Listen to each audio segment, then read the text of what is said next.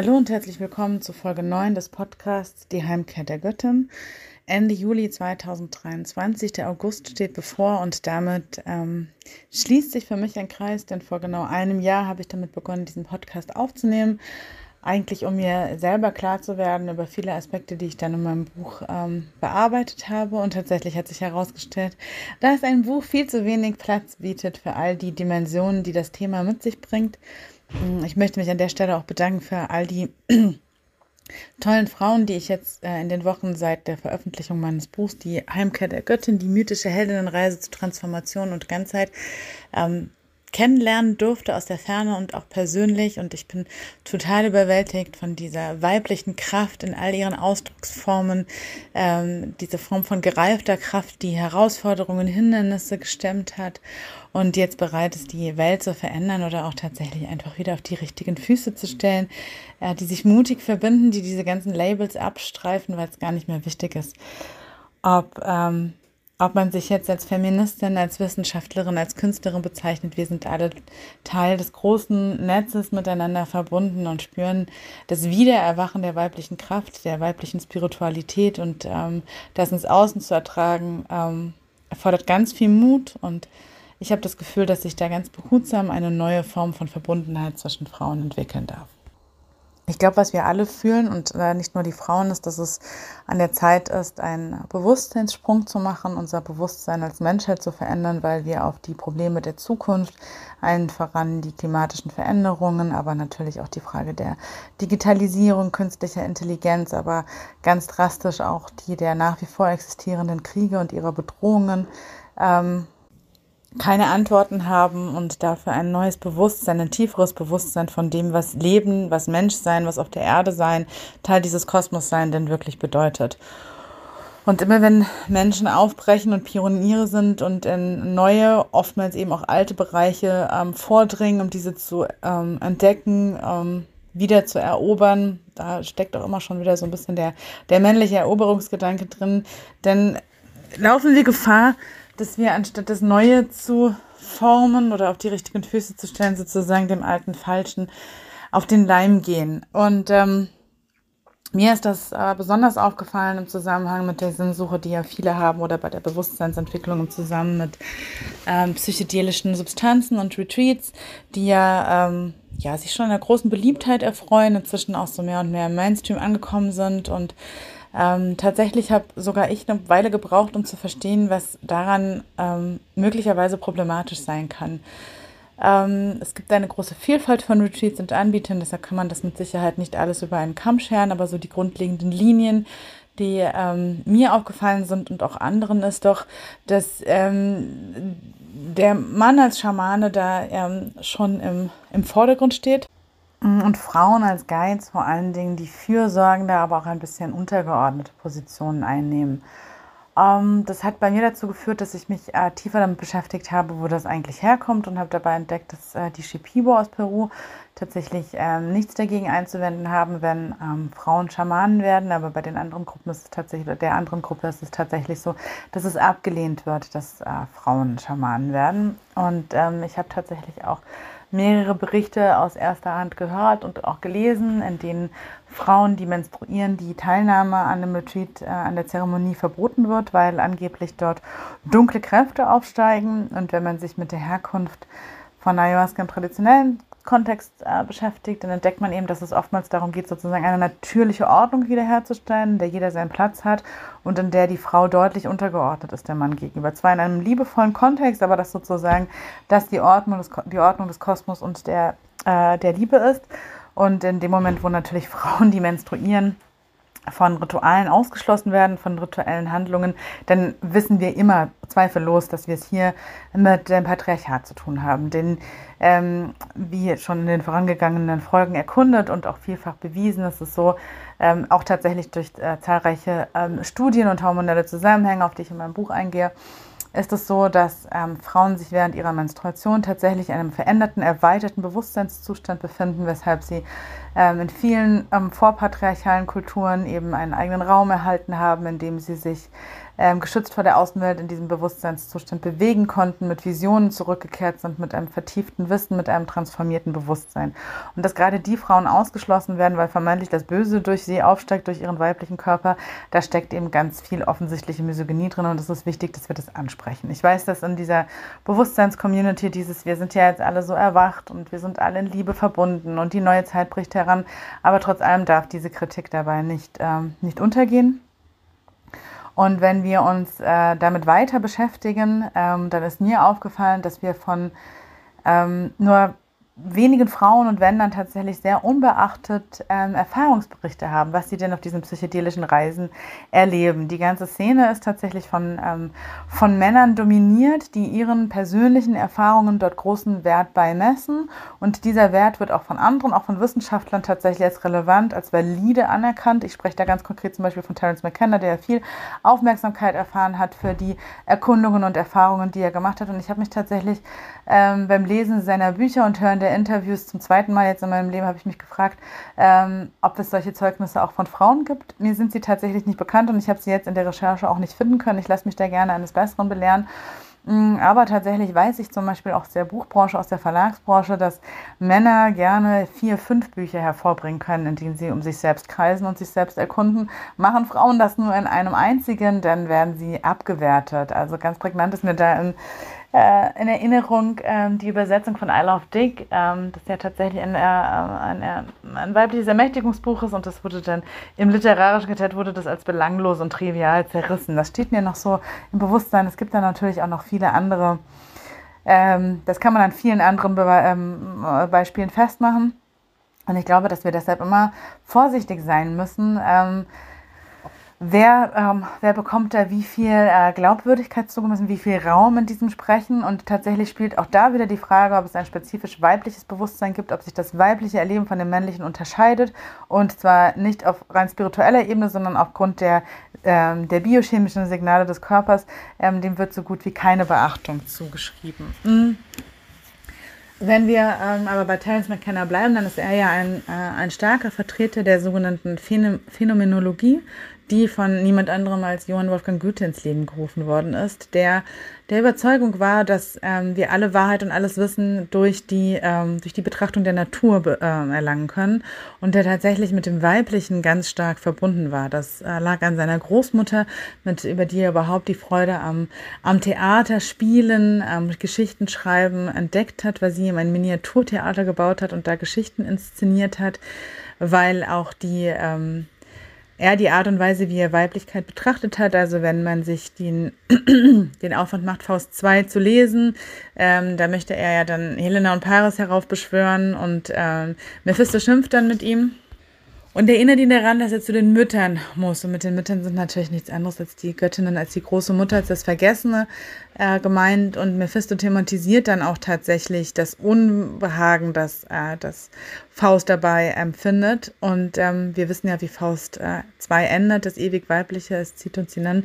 Das ähm, wurde vielfach so interpretiert, dass es Goethe dabei ja um die Liebe oder um die Kunst gegangen ist. Aber ich äh, bin mir sehr sicher, dass er damals das ursprünglich urtümlich weibliche, das weibliche Prinzip im Kosmos und auf Mutter Erde erkannt und benannt hat, weil er der große Forscher, der sich eben darauf verlassen hat, dass sich alle Wahrheit ihm über die Natur ähm, offenbart, genau das in diesen Erkundungen gefunden hat und wusste, dass das auch eine Quelle seiner Spiritualität und vor allen Dingen seines künstlerischen äh, Schaffens ist.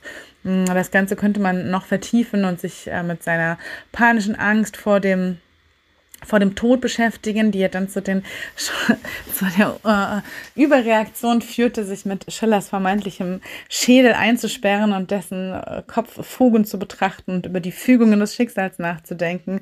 Was wir bei Goethe feststellen, ist eine ganz stark ausgeprägte Form des assoziativen Denkens.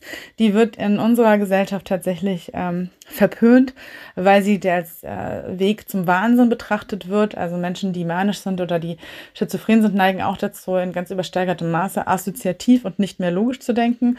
Und wir betrachten das heute als, ein, als eine Art von, von wahnhaftem Denken. Äh, tatsächlich ist es aber das Denken von Propheten, von Künstlern, von all jenen, die sozusagen im Bewusstsein ähm, Neues herangetragen an uns, neue Ideen, neue Formen, neue Geschichten. Ähm, aber weil das assoziative äh, Denken eben total individuell ist und nicht vorherberechenbar, da steckt also kein Muster hin, sondern einfach ein Netz aus Bedeutungen, das aber durch die Individualität, durch die Person, die diesem Netz folgt, äh, entsteht.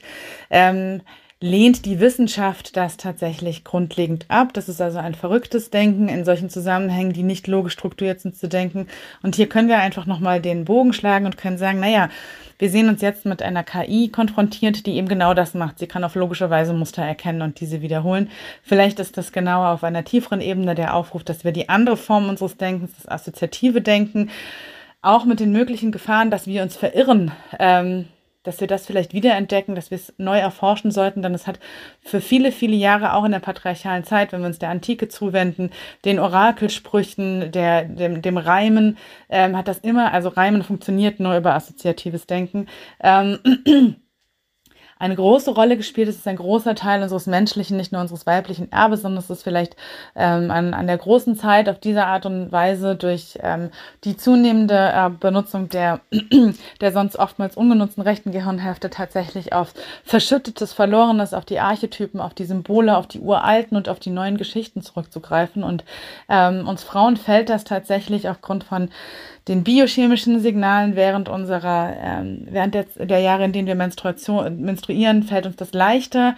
Und man kann davon ausgehen, dass aber in dem Moment, in dem wir sozusagen äh, nicht mehr menstruieren, also würde man Darwins äh, Verständnis an nutzlos sind, ähm, haben wir gelernt, diese ähm, Bewusstseinszustände bewusst mit willentlich zu erreichen ähm, und sozusagen die Signale in unserem Körper so weit zu verändern, dass sie genau diese Bewusstseinszustände hervorrufen. Wodurch sind diese veränderten Bewusstseinszustände ähm, gekennzeichnet, die durch hormonelle Veränderungen im weiblichen Körper hervorgerufen werden? Sie sind gekennzeichnet durch ein eben verstärktes assoziatives Denken, ein Denken in Bildern und Symbolen anstatt in äh, einzelnen Handelnden, ein schauendes und nicht interpretierendes Denken, ein Denken, in dem der ewig plappernde Verstand ausgeschaltet ist. Gleichzeitig ist es aber keine Meditation, sondern ein Betrachten, ein Beobachten der Buddhismus und auch die Meditation wollen uns ja immer einbringen, äh, beibringen, dass sozusagen der Weg heraus aus dem Leid und Schmerz, das Leben eben mit sich bringt, ist, ähm, jegliche Art von Anhaftung ähm, loszulassen.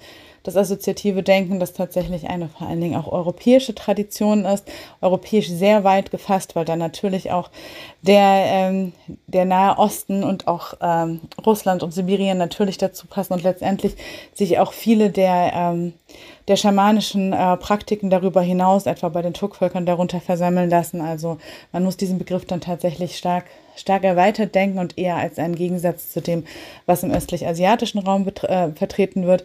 Da geht es daran, durch die Schau, durch die Kontemplation, die göttliche Anschauung ähm, zu Wissen und Erkenntnissen zu gelangen, also ähm, sich tatsächlich ähm, fokussiert mit etwas zu beschäftigen, es zu betrachten, es in all den Facetten wahrzunehmen und darüber zu einer Art von Erkenntnis zu gelangen. Und das ist eben genau die Phänomenologie, die ähm, Goethe verfolgt hat und die sich eben auch bei Terence McKenna ähm, niederschlägt, um, wobei ich glaube, dass sich eben bei Terence McKenna das ein Ergebnis seiner Bewusstseinsreisen ist, was bedeutet, dass wenn wir tatsächlich ein dauerhaft erweitertes, vertieftes Bewusstsein haben wollen, den Bewusstseinssprung als Menschheit vollziehen möchten, dann bleibt uns gar nichts anderes übrig, als diese Art unseres Bewusstseins, diesen Teil unserer menschlichen Tradition, unseres Erbes neu zu erkunden und uns dem zu öffnen und tatsächlich können wir da vor allen Dingen von den Künstlerinnen eine ganze Menge lernen. In dem Moment, wo wir uns künstlerisch, wo wir uns spielerisch betätigen, kommt das assoziative Denken von ganz allein. Das ist eine Möglichkeit. Die andere ist eben tatsächlich die kontemplative Schau, also die Betrachtung von etwas in all seinen Facetten und das Einsickern lassen von Bedeutungshorizonten, die sich da eröffnen. Das kann eine Blume sein, das kann ein Stück Holz sein, das kann das Gesicht eines Menschen sein, das können bestimmte Konzepte sein, ähm, die ich mit mir herumtrage. Ähm, ich kann es auf die Art und Weise, ich kann es visualisieren. Das ist ein großer Aspekt dessen, was uns auch im Tarot, das sich ja gerade einer großen, einer wachsenden Beliebtheit wieder erfreut, entdecken. Und ähm, ich glaube, dass wir diese Art des assoziativen Denkens und Erforschens ähm, neu entdecken dürfen, weil es uns ganz neue Möglichkeiten bietet.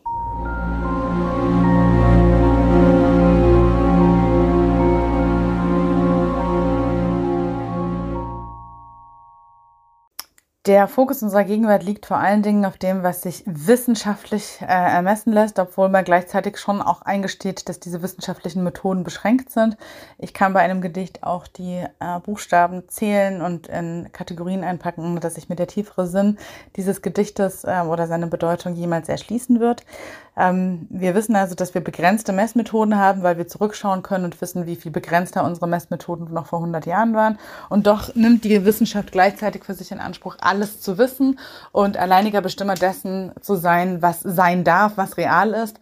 Und das Erfahrungswissen von Tausenden, Millionen, Milliarden Menschen einfach, ähm, einfach abzutun, was ich tatsächlich für eines der, der, der schwierigsten ähm, eine der schwierigsten Hürden im Umgang mit dem, was wir als Menschheit zu bewältigen haben, ähm, betrachte. Ähm, dazu gehört auch, dass äh, zum Beispiel die, ähm, die Spiritualität der Göttin und die ähm, die Rekonstruktion der großen Mutter und der Göttinnen sowie die Entstehung des Patriarchats als insofern unwissenschaftlich betrachtet wird, als dass wir dafür keine Statistiken haben. Wir haben keine Dinge, die wir auswerten können. Wir haben all das nicht, was die Wissenschaft von heute als relevant betrachtet, obwohl das natürlich gelogen ist. Wir haben archäologische Funde, die nach und nach immer wieder revidiert werden müssen, weil sie auf einmal anhand von Zahnerforschung und so weiter feststellen, dass es sich nicht um mächtige Herrscher, sondern um mächtige Frauen handelt. Wir haben die Mythologie, die uns davon erzählt, sogar bis in die Grimmschen Märchen hinein. Wir haben die Überlieferungen aus den dann frühpatriarchalen Kulturen. Wir haben die Sprache der Göttin, die Maria Gembutas erforscht hat. Das ist alles valide Wissenschaft. Wir haben die Untersuchungen, die Historikerinnen und Biologinnen wie Gerda Lerner oder auch Christian Ambruster zusammengetragen haben, ähm, die auf wissenschaftlicher Basis stehen, die aber von der sogenannten Wissenschaft immer ignoriert und nicht für voll genommen werden oder in das Reich feministischer Spinnerei abgetan werden. Und das ist eine ganz gute Überleitung zu einem Thema, das ähm, viele Frauen, glaube ich, gerade beschäftigt oder das auch immer wieder mal auftaucht.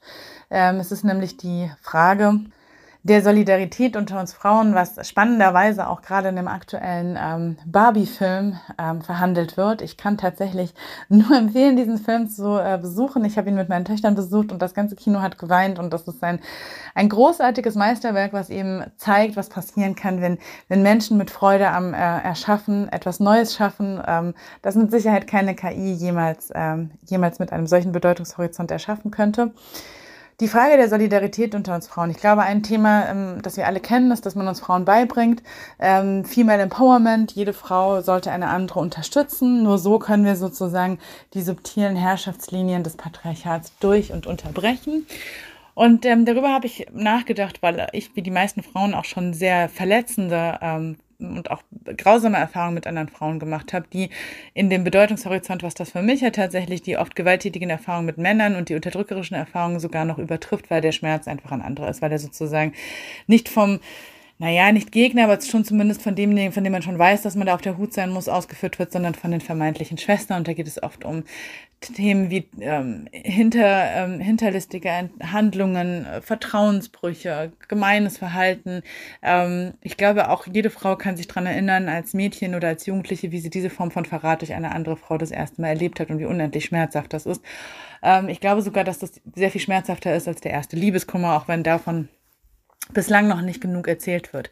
Ähm, in Form vom Female Empowerment wird eigentlich gesagt, dass die Frauen jetzt die Schäden und Benachteiligungen, die das Patriarchat bei Frauen als, als, äh, als Allgemeinheit auslöst, die sollen wir jetzt auch noch wettmachen und damit ist das Patriarchat entlastet, muss da keine Verantwortung mehr übernehmen in Form von Regeln, von neuen normativen Diskursen, die irgendwie ausgelöst werden. Ähm, sondern ähm, das sollen die Frauen jetzt untereinander klären. Ähm, und wenn sie das nicht hinbekommen, dann ist das ja nur wieder ein Beweis dafür, dass Frauen eben am Ende sich immer gegenseitig in den Rücken fallen, dass sie sich anzicken und so weiter. Deshalb glaube ich, dass das schon richtig ist, dass wir Female Empowerment als Konzept, und da ist es ja tatsächlich auch wieder ein patriarchales Konzept, ähm, dass wir das kritisch betrachten und gleichzeitig trotzdem darüber nachdenken, was das bedeutet, in Verbundenheit miteinander zu gehen. Und ich glaube, der, der Schlüssel dazu ist ebenso einfach, wie er schwierig ist. Äh, die Verbundenheit mit anderen, mit anderen Frauen beginnt in dem Augenblick, wo wir uns anfangen, uns unsere Geschichten zu erzählen. Unsere Geschichten von äh, von Hoffnung, von Liebe, von Hindernissen, die wir überwunden haben. Ich habe in meinem Buch auf das Buch von ähm, amerikanischen Feministinnen aus den 90er Jahren hingewiesen, das andere Denken. Dort wurden tatsächlich Biografien von Frauen aufgezeichnet. Ähm, ich bin in meinem letzten Podcast darauf schon eingegangen und ich äh, verdanke es der wunderbaren Nana Sturm, dass sie mich an das Buch von Maxi Wander, Guten Morgen, du Schöne, erinnert hat und äh, die da eben auch wunderbare Biografiearbeit geleistet hat. Das habe ich als junge Frau gelesen und habe das überhaupt nicht verstanden. Und heute betrachte ich aus einem ganz anderen, aus einer ganz anderen Perspektive, dass in dem Erzählen ähm, von Geschichten, in denen wir uns aus austauschen, indem wir uns voneinander erzählen, von unserem Leben, von unseren Gefühlen, von unseren Gedanken und Hoffnungen. Darin liegt der Schlüssel. Und dann spielt es keine Rolle mehr, ob ich es mit einer Karrierefrau zu tun habe, ähm, mit einer lesbischen Frau, mit einer äh, Transgender-Frau, sondern es zählt einzig und allein das weibliche Erleben, die, die weibliche Form, die, auch die weiblichen Diskriminierungs- und Gewalterfahrungen, aber auch vor allen Dingen deren Überwindung, ähm, die eine wichtige Rolle dabei spielen, die Beziehungen, die Beziehungen, die wir zu unseren Kindern, zu unseren Männern, zu unseren Freundinnen, ähm, zu unseren Eltern haben, zu unseren Ahnen und zu uns selbst, zu unserem Körper.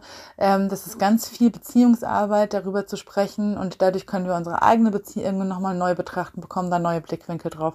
Und deshalb denke ich, dass wir aus vielerlei Gründen der Biografiearbeit von Frauen, mit Frauen, von Frauen äh, viel mehr Bedeutung zu, äh, zu messen sollten. Denn tatsächlich können wir darüber am Ende eine empirische Basis errichten, die belegt, dass nur weil die Wissenschaft mit ihren derzeitigen Methoden irgendetwas nicht messen kann, die Form des weiblichen Erwachens, der weiblichen Spiritualität, des weiblichen Erinnerns real ist, weil es bestimmte Muster und Themen gibt, die sich überall finden, ganz gleich, wo die Frauen leben, in welchem Alter sie sind, welche ähm, ökonomischen Zusammenhänge sie haben. Ähm, da gibt es ja tatsächlich in den USA äh, wunderbare Blogs und ich habe ja einige hier in diesem, äh, in diesem Podcast schon, äh, schon vorgestellt.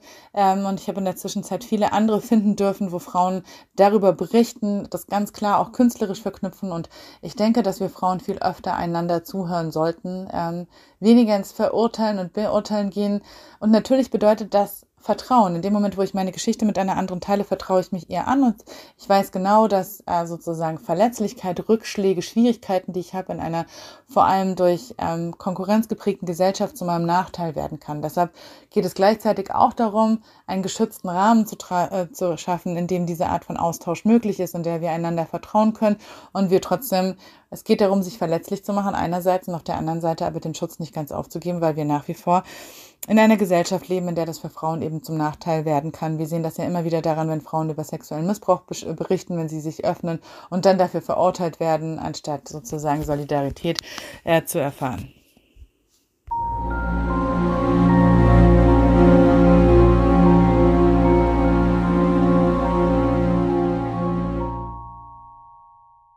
Ein großes Problem bei dieser Art von weiblichem Geschichtenerzählen ist, dass das nach, aus männlicher Sicht heraus immer, als das habe ich ja vorhin schon angesprochen, als trivial betrachtet wird.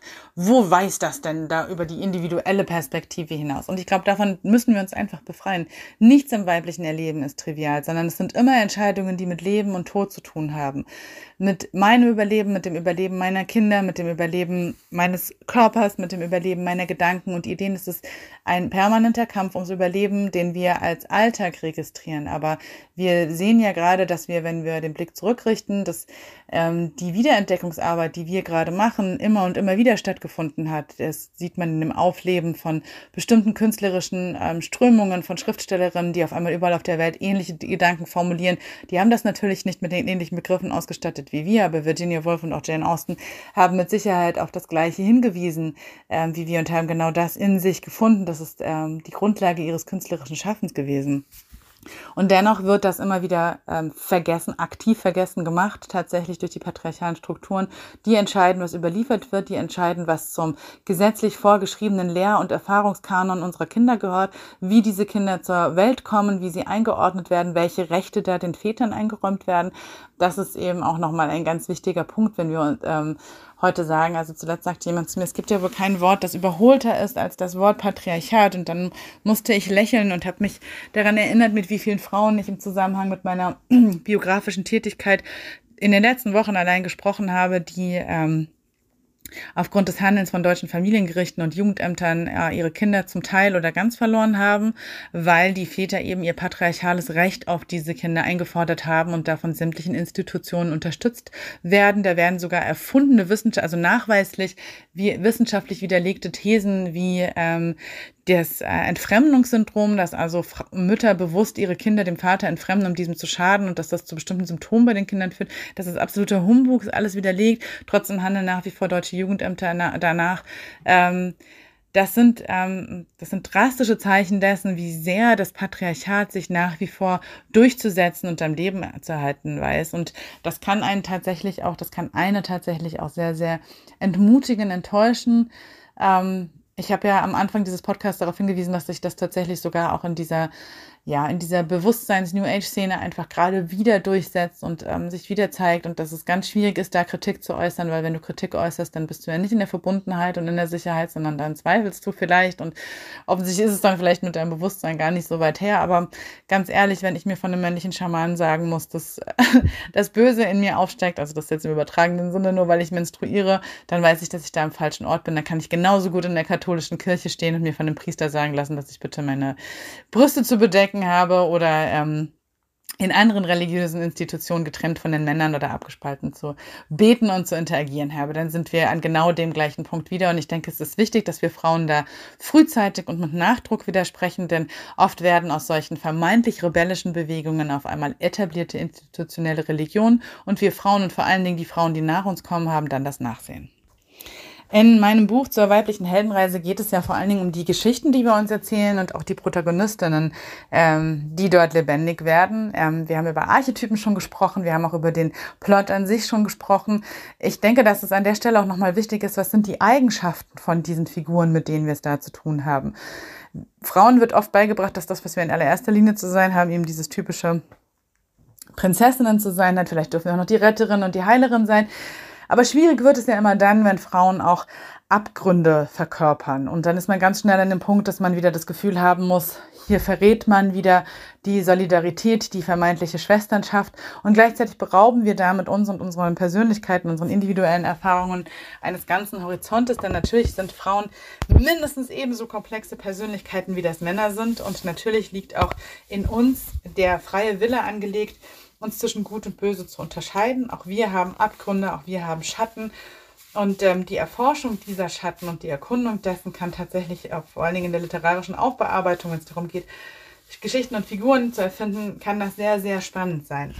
Ähm, da gibt es die Möglichkeit, sich zum Beispiel mit dem Thema des assoziativen Denkens als Weg in den Wahnsinn zu beschäftigen. Das ist etwas, was zum Beispiel Doris Lessing in ihrem Martha Quest-Zyklus äh, getan hat, wo sie über das weiße Rauschen spricht und darüber, dass jeder, der versucht, sozusagen auf die andere Seite in das erweiterte Bewusstsein zu kommen, die Gefahr hat, ähm, verloren zu gehen, den Verstand zu verlieren. Sie kommt aber gleichzeitig auch zu der Erkenntnis, dass die Gefahr für Männer sehr viel höher ist als für Frauen, weil diese eben dann in den meisten Fällen auf psychedelische Substanzen zurückgreifen oder sich hm, von ihrem Ego in die Irre führen lassen, während Frauen diesen Zustand im, im hormonellen Zyklus erreichen können oder im Lebenszyklus, im Auf und Ab ihrer Zeiten ihres Lebens und deshalb sicherer wieder in dem in dem Hafen der, der Realität, der Alltagsrealität ankommen können. Vielleicht, weil wir tatsächlich äh, in uns wohnend die richtigen Strukturen dafür haben, was es umso absurder macht, dass wir uns jetzt wieder von Schamanen, männlichen Schamanen erklären lassen wollen, wie das mit dem Bewusstsein funktioniert. Ähm, wir dürfen aber auch über Themen wie Wut sprechen. Ich glaube, Wut ist etwas, ähm, dass wir Frauen uns total selten eingestehen, auch untereinander, wenn Frauen untereinander wütend werden, ähm, dann sorgt es für Erschrecken. Es gibt irgendwie keine guten Methoden, damit umzugehen. Dabei ist Wut etwas total Heilsames. Es ist nämlich die natürliche Reaktion auf eine Welt, in der unsere Interessen und Bedürfnisse äh, ohne guten Grund mit Füßen getreten werden. Guter Grund bedeutet, wenn tatsächlich das Überleben der Gruppe oder mein Überleben davon abhängt, dass ich das jetzt äh, einsehe und akzeptiere, aber selbst dann habe ich noch äh, eine freie Entscheidung. Stattdessen sind wir, finden wir uns in einer Gegenwart wieder einer Gesellschaft, in der Frauen nach wie vor benachteiligt und diskriminiert sind, ähm, in der zwar nominell alles Mögliche dafür getan wird, aber im Praktischen sehr, sehr wenig passiert, auch ähm, unter den Frauen. Und Wut ist tatsächlich die richtige Reaktion unseres Unterbewusstseins, unseres Bauchgefühls, unserer Intuition, die uns sagt, hier ist etwas nicht in Ordnung. Und wir Frauen haben gelernt, diese Wut zu unterdrücken, die zu zügeln, sie in unseren Körper zu drängen, wo sie uns krank macht, ähm, in unsere Seele, wo sie sich in Depression verwandelt und ähm, uns die Lebenskraft nimmt.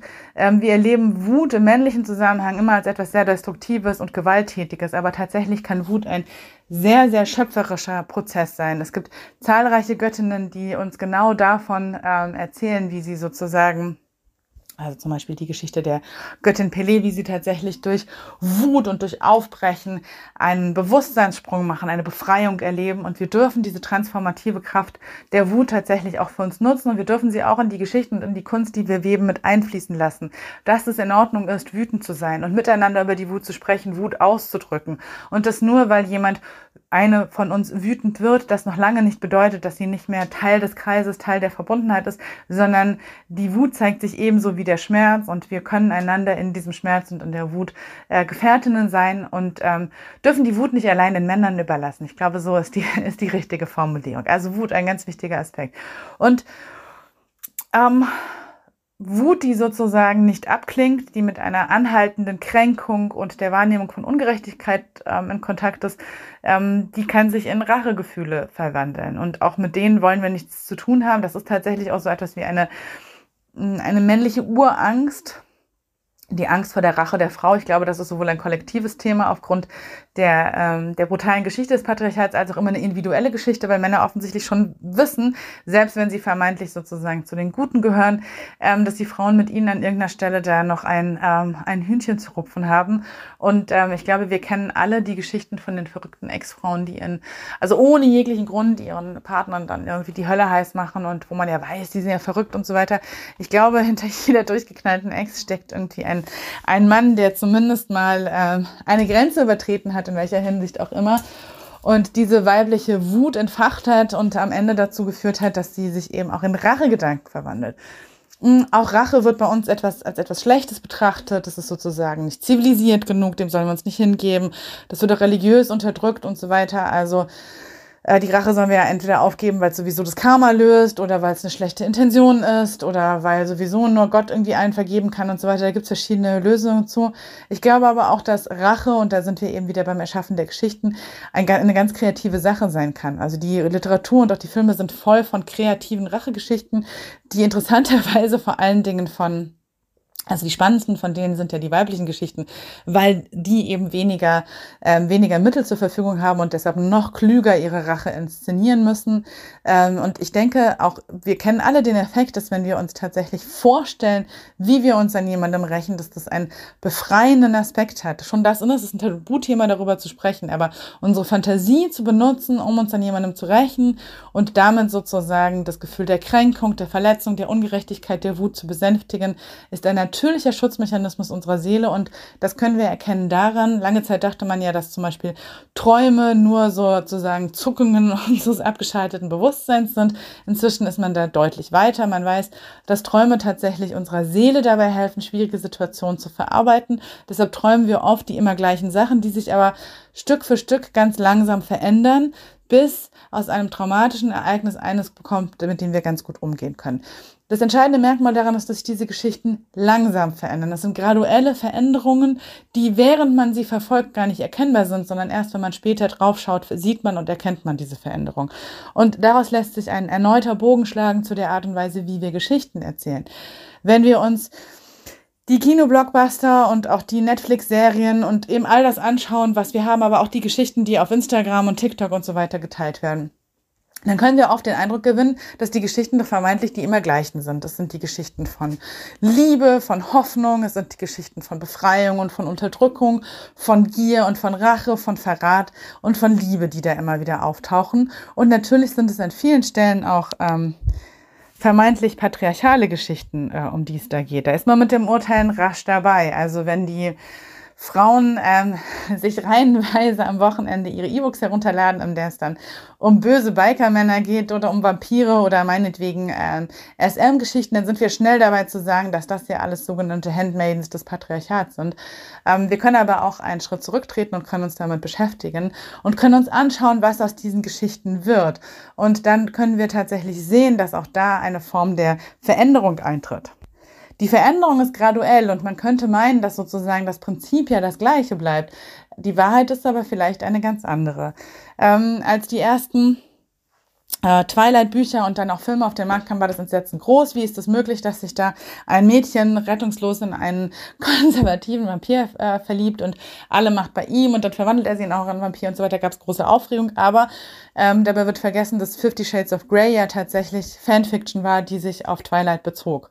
Und ähm, das ist insofern ganz interessant, denn aus dem übermächtigen, übrigens auch, äh, er ist auch ein Millionär, Vampir und sozusagen der Bedrohung nicht nur in diesem Leben, sondern im ewigen Leben, wird dann ein ganz normaler Millionär mit emotionalen Problemen und einem Hang zu ähm, etwas düsteren Sexspielchen, um es mal, äh, um es mal vorsichtig auszurücken.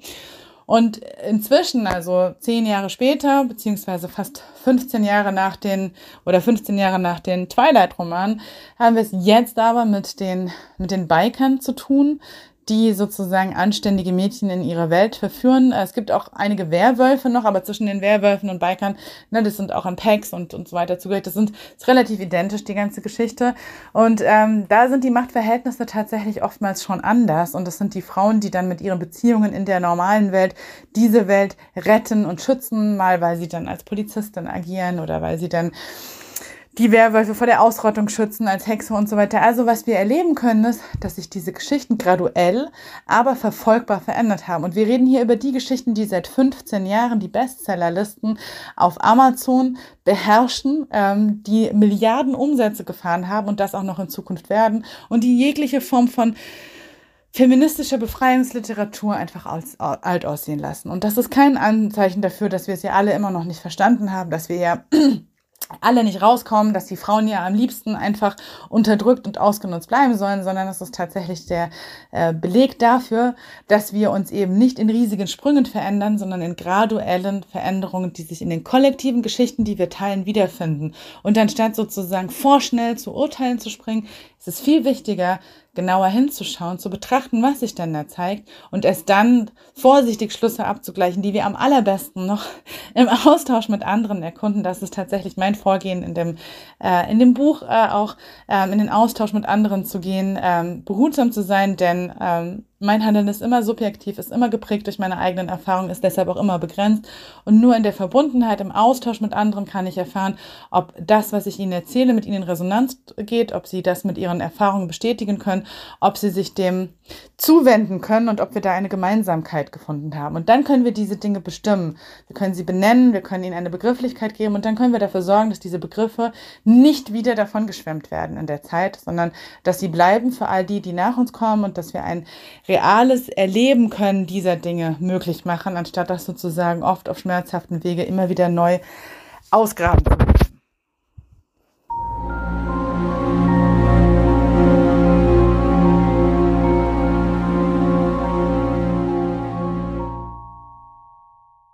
Wenn wir also durch eine graduelle Veränderung der Geschichten, die wir uns erzählen, ähm, die Veränderungen, die großen Veränderungen herbeiführen wollen, dann ist es umso wichtiger, dass wir uns der Symbolebene zuwenden, der visuellen Ebene zuwenden, der Kunst zuwenden, dass wir nicht versuchen, ähnlich wie die KI etwas zu reproduzieren, sondern es auf ein neues Level zu äh, hieven. Und dabei ist nicht nur der Blick nach vorne, also das ist ja auch wieder, ne, Männer verstehen Zeit als etwas Lineares, jetzt bald sind wir alle unsterblich und brechen eben auch in den Weltraum auf und lassen all die Unbewussten auf dem Level 3D zurück und wir werden dann alle, ähm, wir werden dann alle zu den, ähm, zu transhumanen, äh, zu transhumanistischen Göttern und äh, die die Erde, die Mutter Erde dann verlassen.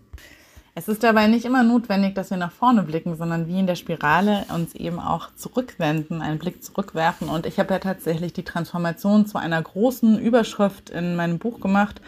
Ähm, sogar Darwin räumte ein, dass sich ähm, die Natur vermutlich über zwei Wege verändert, und zwar über Transformation und Transmutation. Transformation wird in der Biologie verstanden als eine Veränderung der genetischen Komposition durch den Gentransfer, tatsächlich also durch die Fortpflanzung, während Transmutation einen Organismus grundlegend durch eine sogenannte spontane Mutation ver, äh, verwandelt. Und äh, Darwin war sich ja sicher, dass es sozusagen den, den langen Verlauf der Evolution gibt und dann diese, äh, diese spontanen Sprünge. Anders wäre gar nicht zu erklären, warum wir ähm, warum wir uns entwickeln. Was er nicht beantworten konnte, ist, warum es dann, warum die ganzen Zwischenstadien zwischen Fisch und Affe und zwischen Affe und Mensch, warum die alle verschwunden sind, warum wir die alle nicht finden können. Aber das gehört, ähm, das gehört nicht hierhin. Der Begriff der Transmutation, den hat nicht Darwin erfunden, sondern der geht zurück auf die Alchemie. Die Alchemie als äh, Brückenschlag zwischen der Spiritualität und ähm, der heutigen Wissenschaft. Und dort wird Transmutation als etwas betrachtet, das ein Ding in seiner Substanz oder in seiner Qualität verändert. Also da ging es ja oftmals um ähm, die Veränderung von niederen Metallen zu höheren Metallen, also zum Beispiel Blei oder Quecksilber in Gold und Silber. In der Chemie nennen wir Transmutation ist eine Kernreaktion. Ein chemisches Element wird in etwas anderes umgewandelt. Und in der Alchemie kennt man sieben Stufen der Transmutation, die sich eben nicht nur auf Metalle anwenden lassen, sondern eben auch auf Menschen. Äh, die erste dieser Stufe ist die Calcinatio. Das ist die äh, erste Stufe, die man auch die schwarze Stufe nennt. Sie repräsentiert Chaos, alles, was verborgen und begraben worden ist, äh, die dunkle Materie, die Materia prima. Ähm, das ist eine Idee, die eben in den okkulten Wissenschaften auch immer wieder auftaucht, die aus der originalen, primitiven Quelle hervorkommt, aber eben noch nicht bewusst ist. Das ist die erste, die erste Stufe.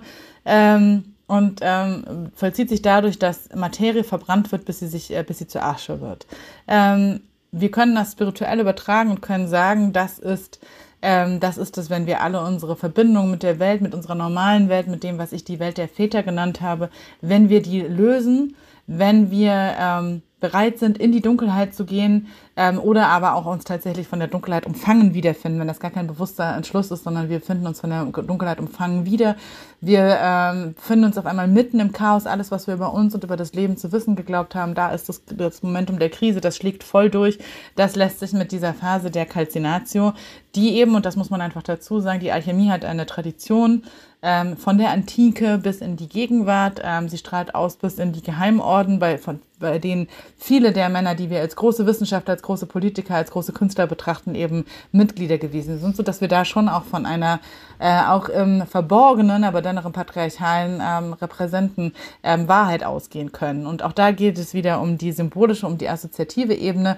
Äh, den Schlüssel dazu muss jede von uns selber über ihre individuelle Geschichte finden. Aber ich finde es doch ganz interessant, dass sich bestimmte Prinzipien und Symbole da eben auch wiederholen. Also die Calcinatio. Wir erkennen, dass bestimmte Ansichten, die wir bei uns über das Leben oder unsere Beziehung, unseren Körper, unsere Gesellschaft, unseren Beruf, unsere Kinder, was auch immer unsere, unser Elternhaus hatten, dass die nicht mehr passen und dass wir die loswerden müssen. Und das funktioniert nur über einen oftmals schmerzhaften, brennenden Prozess. Sie wird eben, deshalb wird die Calcinatio eben auch immer mit dem in der klassischen Heldenreise der dunklen Nacht der Seele gleichgesetzt. Also tatsächlich dem tiefsten Punkt der Krise, in dem alles aussichtslos wird. Und wir erinnern uns daran, in dem, in dem Modell, das ich vorgestellt habe oder das ich entdecken durfte, ähm, ist die Krise eben überhaupt der Auslöser für die weibliche Heldenreise, die dann eben nochmal viel tiefer geht. Die zweite Stufe ist die Dissolutio die ähm, durch das Brennen erzeugte Asche löst sich im Wasser auf. Wir lösen uns äh, auf. Also das, was noch übrig geblieben ist, in der Asche hätte man ja noch etwas lesen können, hätte man noch Spuren finden können, wird jetzt im Wasser, wird ein höheres Ganzes, ein größeres Ganzes abgegeben. Ähm, das Wasser ist erneut auch ein Symbol für das äh, Unbewusste, aber diesmal ähm, geht es nicht um die Themen, die wir bewusst abspalten, sondern es sind die, ähm, die, von denen wir noch gar keine Ahnung haben, dass sie existieren, weil sie mit dem höheren Bewusstsein, mit dem großen Bewusstsein, mit unserem höheren Selbst verbunden sind. In der Chemie ist es eben das Verflüssigen von, von Material. Wir können uns das im übertragenen Sinne so vorstellen, dass die ganzen unterdrückten Gefühle, die mit diesen Vorstellungen, die wir vorhin verbrannt haben, zusammenhängen, die kommen in einem zeitversetzten Zustand, kommen die hoch. Wut, Trauer, Schuldgefühle, ähm, Lust, Liebe, auch das gehört mit dazu, Rache, Gier, die brechen auf einmal auf und schleudern uns sozusagen in einen neuen Step, dieser neuen Schritt, dieser Katharsis, die wir da erleben. Auch das findet sich als, ähm, als Stufe in der, ähm, in der Heimkehr der Göttin in der weiblichen Heldenreise. Die nächste, die dritte Stufe ist die Separatio. Jetzt geht es darum, die pure Essenz aus dem Rest dieser Mixtur ähm, zu extrahieren. Also tatsächlich das mitzunehmen, was diese Erfahrung, diese außergewöhnliche Erfahrung, dieses Brennen und sich auflösen, was es uns zu geben hat und was wir daraus extrahieren können als Weisheitsessenz, als Erkenntnis, als Erfahrungslehre unseres Lebens, dass wir tatsächlich in irgendeiner Form verbalisieren, festhalten, visualisieren können und so an andere weitergeben können. Wir befreien uns also von negativen Gefühlen, von unserem Festhalten an der Vergangenheit und machen uns bereit, mit dieser Essenz in die Zukunft aufzubrechen. Gleichzeitig werden wir eben auch unsere alte Haut los. Wir streifen die endgültig ab, wir lösen endgültig auf, wer wir bis hierhin waren und sind bereit, dieses neue Selbst, das sich aber auch erst konstituieren muss, das ist ja nicht sofort da, das ist ja nicht wie eine ähm, wie ein Kleidungsstück, das wir vom, äh, vom Haken nehmen. Das ist nicht einfach da und wir können diese neue Identität in dieses neue Selbst hineinstüpfen, sondern die naue Haut muss erst wachsen. Das kann sich äh, anfühlen, als hätten wir keine Grenzen, als hätten wir keine Schutzmauern mehr. Das kann ein sehr, sehr verletzlicher, dieses Wachsenlassen der neuen Haut kann ein sehr, sehr verletzlicher Prozess sein. Aber zumindest lassen die das Gefühl des Leerseins, des Schmerzes, der endlosen Einsamkeit, was wir eben äh, noch erlebt hatten in der Calcinatio und dann dieses Verbrennen in unseren schmerzhaften Informationen, ähm, das wir in der, ähm, in der Dissolutio erlebt haben, das lässt langsam nach. Aber wir haben auch das Gefühl, uns ins Bodenlose zu bewegen. Da ist nichts. Es fühlt sich an, als würden wir ins Chaos fallen. Jetzt kommt Stufe 4, das ist die Conjunctio. Und ähm, jetzt geht es darum, die Elemente der vorangegangenen drei äh, ähm, Stationen zusammenzufügen. Also hier findet dann tatsächlich der, ähm, der tiefe transmutative transformative, nein, es ist transmutative Prozess statt, ähm, in dem etwas vollkommen Neues entsteht. Wir haben uns verflüssigt wie die Raupe, die zum Schmetterling wird. Und jetzt entsteht etwas Neues und die, die Prinzipien dessen, also nicht die perfekte Form, aber die Prinzipien dessen, die sich darin ausdrücken werden, die stecken in, in unserer Essenz. Aber wie es dann tatsächlich stattfinden wird, das wissen wir nicht. Und ich glaube, diesen Moment kennen auch viele Frauen, wenn man auf einmal neue Kleidungsstile, neue Haare ausprobiert. Das wird, auch das wird immer als trivial abgetan. Aber eigentlich geht es genau darum. Ich erzähle mir mit der Kleidung, mit dem Schmuck, mit der Schminke, die ich an den Tag lege, mit vielleicht neuen Gewohnheiten, die ich mir zulege, fange ich an, eine neue Geschichte von mir selbst zu erzählen, einen neuen Aspekt von mir selbst zu entdecken. Und das ist ein zutiefst schöpferischer und kreativer Prozess, der immer so ein bisschen abgetan wird. Naja, wenn Frauen sich trennen, dann schneiden die sich die Haare ab oder färben sie sich rot oder sowas. Aber tatsächlich ist es genau dieser transmutative Prozess und dass wir das Vermögen, dass wir in der, äh, dass wir in der Lage sind, Synthese durch Gestaltwandel hervorzurufen. Das ist eine urweibliche Kraft, eine urweibliche Fähigkeit, um die uns mit Sicherheit viele Männer beneiden, die uns aber tatsächlich als Instabilität, Unsicherheit, als mangelnden Bezug zu sich selbst und so weiter ausgelegt wird. Aber damit müssen wir aufhören. Es ist tatsächlich der innere alchemistische transmutative Prozess, der da in uns vorgeht. Oftmals müssen diese unterschiedlichen Teile in uns auch erst wieder in Harmonie gebracht werden. Vielleicht lassen wir uns jetzt gar nichts mehr gefallen und sind irgendwie ganz streitsüchtig oder wir, unsere Gefühle schießen über uns hinaus oder wir haben zu viel Einsamkeit oder wir gehen zu viel weg. All das muss jetzt erst noch harmonisiert und ins Gleichgewicht gebracht werden und auch das kann einige Zeit lang dauern und sowohl für uns als auch für unsere Umgebung verwirrend sein. Doch wie die Raupe darauf vertraut, dass sie am Ende ein Schmetterling wird, auch wenn sie noch nie einer gewesen ist, so dürfen auch wir darauf vertrauen, dass das uns innewohnende göttliche Prinzip, die Essenz, die wir in uns tragen, dass die dafür sorgen wird, dass wir eine neue Heimat in uns, in unserem Körper, in unserem Sein finden werden. Genau darum geht es dann in der fünften Stufe der Fermentatio. Das ist, äh, da geht es tatsächlich um das Verwesen lassen des alten Selbst, das Vergehen lassen des alten Selbst und der Neugeburt dieses neuen Selbst, einem Übergangprozess. Wir sterben und werden zugleich neu geboren. Das ist unglaublich anstrengend für Seele, Bewusstsein, für unsere Umgebung, für uns selbst, sogar für unseren Körper, weil ja all die alten Routinen nicht mehr passen und nicht mehr funktionieren wollen, das Neue aber noch nicht da und erprobt ist und das ist ein unglaublich chaotischer und anstrengender Zustand, in dem wir nur auf uns selbst ähm, vertrauen können. Ähm, man kann diese beiden Prozesse tatsächlich trennen, also tatsächlich sozusagen das bewusste Beerdigen von Dingen, das kann Ausmisten sein, das kann Verbrennen von Sachen sein, das kann ein Umzug sein. Also dieses tatsächlich im Außen verdeutlichen, hier endet etwas, hier geht etwas zu Ende, eine Lebensphase, ein Teil von mir endet und gleichzeitig die sogenannte Spiritualisierung, also das Erschaffen dieses neuen, bewusst kreieren, indem ich mir wirklich überlege, na, welche Form von mir selber möchte ich denn jetzt sein? Vielleicht war ich lange Zeit besonders aufopfernd und mitfühlend und fürsorglich und habe mich damit in eine ähm, in eine Sackgasse manövriert und jetzt will ich lieber abenteuerlicher werden. Ich möchte alleine wandern gehen und im Wald übernachten. Vielleicht möchte ich ähm, Klavier spielen lernen oder andere Verrücktheiten machen. Vielleicht möchte ich mich auf 20 Dating-Plattformen anmelden und schauen, ähm, wie viele Männer ich treffen kann und welche Erfahrungen ich da mache. Ähm, es macht, glaube ich, Sinn, das auf der einen Seite geschehen zu lassen und auf der anderen Seite natürlich auch mit bewussten Impulsen ein Stück weit zu steuern und auch gestalten, sowohl mit Ritualen, aber auch mit Ideen und mit Fantasie. Also die Rituale helfen dabei, das Alte loszulassen.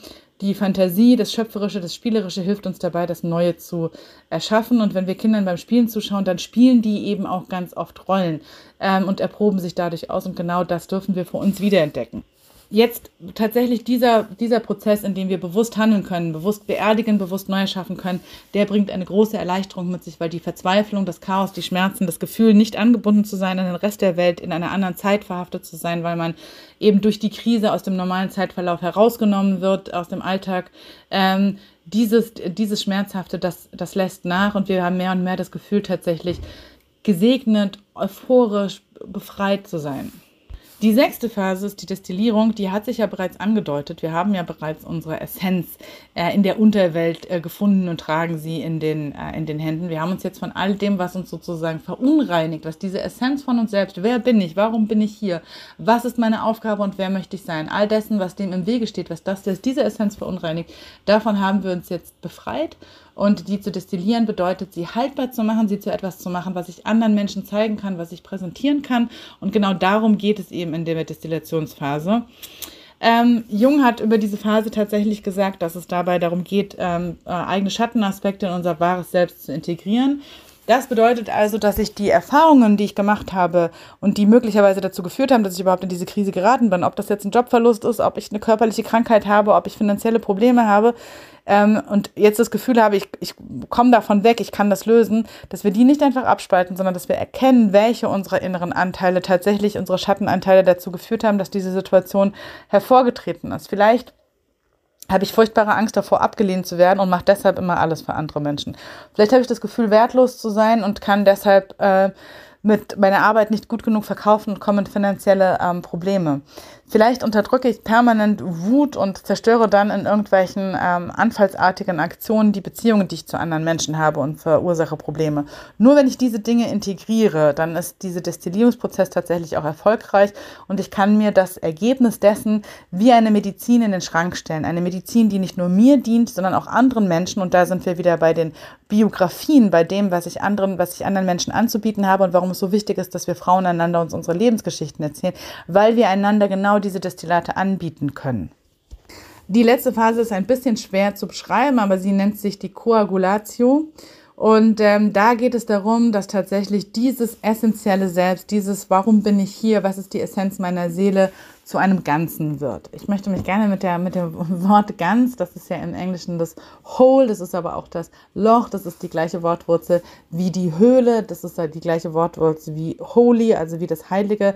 Also ganz zu werden ist tatsächlich die Heimkehr in den Schoß der Göttin, die Heimkehr in die Höhle, in den großen Raum, in dem wir alle gehalten sind, jenseits von, von zeitlichem Verständnis, von unserem irdischen Dasein, ähm, aber ohne die Zweiteilung ähm, oder die Dreiteilung in, in Hölle, äh, Diesseits und, und, und Himmel, sondern tatsächlich wir in, unserer, in unserem Seelendasein als Teil einer Seelenfamilie, als Kinder der großen Göttin, als Kinder von Mutter Erde, als Kinder des lebendigen, liebenden Kosmos, aus dem wir hervorgegangen sind und in dem wir uns in dieser Ganzheit begreifen, in dem wir begreifen, ja, ich habe ein endliches Leben, ich habe einen verletzlichen Körper, ich habe ein korrumpierbares Bewusstsein. Ich führe mich selbst immer wieder hinters Licht, indem ich mir was vormache, mir eine falsche Geschichte erzähle. Aber genau das ist Leben, genau das macht es aus, mich neu in das Leben zu verlieben, neue Geschichten zu entdecken, neue Geschichten zu entwickeln mit anderen Menschen, neue Geschichten zu leben mit den Verbindungen, die ich aufbaue zu meiner Familie und zu meinen Beziehungen.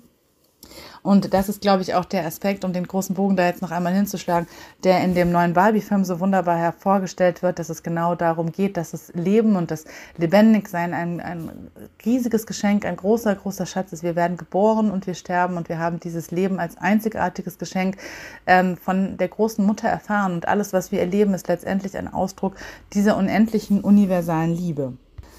Wir bewinden in diesem Moment der Corrugatio tatsächlich alle Widersprüche zwischen ähm, Spirit und zwischen Materie, zwischen männlich und weiblich. Alles wird zu einem und gleichzeitig steht aber auch alles still. Und sobald sozusagen die Dinge wieder loslaufen, ohne dass wir es bemerken, tritt auch die Trennung wieder ein. Wir machen uns selbst etwas vor. Da sind wir bei der Göttin Maya, die uns täuscht, die mit ihrem Schleier die Wirklichkeit verbirgt, bis wir dann eben in einem krisenhaften Moment oder in einem Moment, in dem wir uns über die Grenzen des Alltäglichen hinauswagen, ob nun durch Psychedelika, Krisen, ähm, herausragenden Sex oder andere Möglichkeiten, Erschöpfung, Schlaf, Krankheit, Schmerzen, ähm, einen Blick hinter diesen Schleier werfen und dann immer das Gleiche erkennen, nämlich die große, große Dunkelheit und Unsichtbarkeit, die aber angefüllt ist von der Liebe unserer Mutter, die in uns wohnt, die wir einander schenken können, aber in der wir eben auch immer gehalten sind. Also, die Alchemisten wussten also bestens Bescheid, auch über die weibliche Heldenreise und über die Tiefe dieser Geschichte, die so viel älter ist als eben die Heldenreise, wie wir sie kennen, von der Odyssee, von Star Wars, von äh, Harry Potter und wer einem da noch von jeglichem Superhelden, der einem da so einfällt. Es gibt eine ältere Geschichte, das ist die Geschichte der Verwandlung, die Geschichte der Heimkehr, nicht die Geschichte der Eroberung und des Abenteuers, sondern die Geschichte der inneren Verwandlung, die im Außen vielleicht gar nicht so, ähm, so spannend aussieht, die im Inneren aber alles verändert. Und ich glaube, die Herausforderung für die Geschichten, die wir uns in Zukunft erzählen, ist, wie gut können wir diese Prozesse abbilden? Wie können wir denen Sichtbarkeit ähm, verleihen? Ich habe in meinem Buch darauf hingewiesen, dass zum Beispiel der Film Titanic, äh, die, die Titanic ist, die Titanic ist nichts anderes als tatsächlich eine Visualisieren dieses transmutativen Prozesses, durch den Rose geht, also indem sie untergeht und die zwei da immer wieder durch diese äh, Räume und Gänge irren, wird genau das versinnbildlicht. Und ich finde es total spannend zu erfahren, wie Frauen es in Zukunft gelingen wird, genau diese Dinge eben auch zu visualisieren, narrativ zu verarbeiten. Ähm, neue Geschichten für die Zukunft zu entwickeln, aber die eben immer eine graduelle Veränderung oder auch die Wurzel dessen an, an mit sich bringen, was eben in der Vergangenheit hinter uns liegt. Die Höhle, die Dunkelheit, das Heilige, das, ähm, das Loch, aus dem sozusagen äh, alles kommt, aus dem die Welt geboren wird und in dem, dass wir alle wieder zurückgehen, das große Nichts und das große Alles. In diesem Sinne verabschiede ich mich für ähm, für heute von, von euch. Ähm, ich beginne den August mit ein bisschen Urlaub und Rückgezogenheit, ähm, denn tatsächlich habe ich ähm, auch da vertraue ich inzwischen meiner eigenen Erfahrungswelt, erlebe ich den Sommer ähm, zunehmend als eine sehr anstrengende Zeit, weil im Außen so viel passieren muss und soll, was sozusagen dann für die langen Monate im Herbst, im Winter und auch teilweise im Frühjahr äh, herhalten muss. Und gleichzeitig passieren ganz, also in diesem, in dieser schnellen Energie, die da drin ist, passieren total viele Unachtsamkeiten und Verletzungen im körperlichen, im seelischen, im spirituellen. Und ja, ich habe das Gefühl, dass ab Herbst die Uhren wieder etwas langsamer laufen und ähm, Darauf freue ich mich sehr. Ähm, deshalb wird es ein bisschen dauern, bis ich die nächste Folge aufnehme. Ich denke, das werde ich im September oder spätestens im Oktober tun. Ähm, der Plan ist, äh, in diesem Jahr auf jeden Fall noch die heilige Zahl der 13 voll zu bekommen. Ich wünsche euch einen gesegneten August, der uns ja mit zwei Vollmonden segnet, was aber letztendlich nur ein Ergebnis der patriarchalen Zeitrechnung, die versucht hat, das in zwölf äh, Monate zu pressen, ist. Ähm, Trotz allem äh, ist äh, der Mond unsere Freundin und äh, segnet uns mit all dem, was im Verborgenen liegt, mit dem Spirituellen, dem Wasser, dem Ungewissen, dem Unsichtbaren. Und ich freue mich sehr auf diese wunderbare Mondenergie und wünsche euch eine gute Zeit bis dahin. Ich ähm, freue mich über Rückmeldungen zu meinem Buch, zu meinen Ideen. Ähm, ihr findet mich auf Instagram unter Heimkehr der Göttin und natürlich auch auf meiner Webseite www.dieheimkehrdergöttin.de ähm, mit Bindestrichen dazwischen. Ich freue mich auf Austausch mit euch und ähm, wünsche euch alles Gute.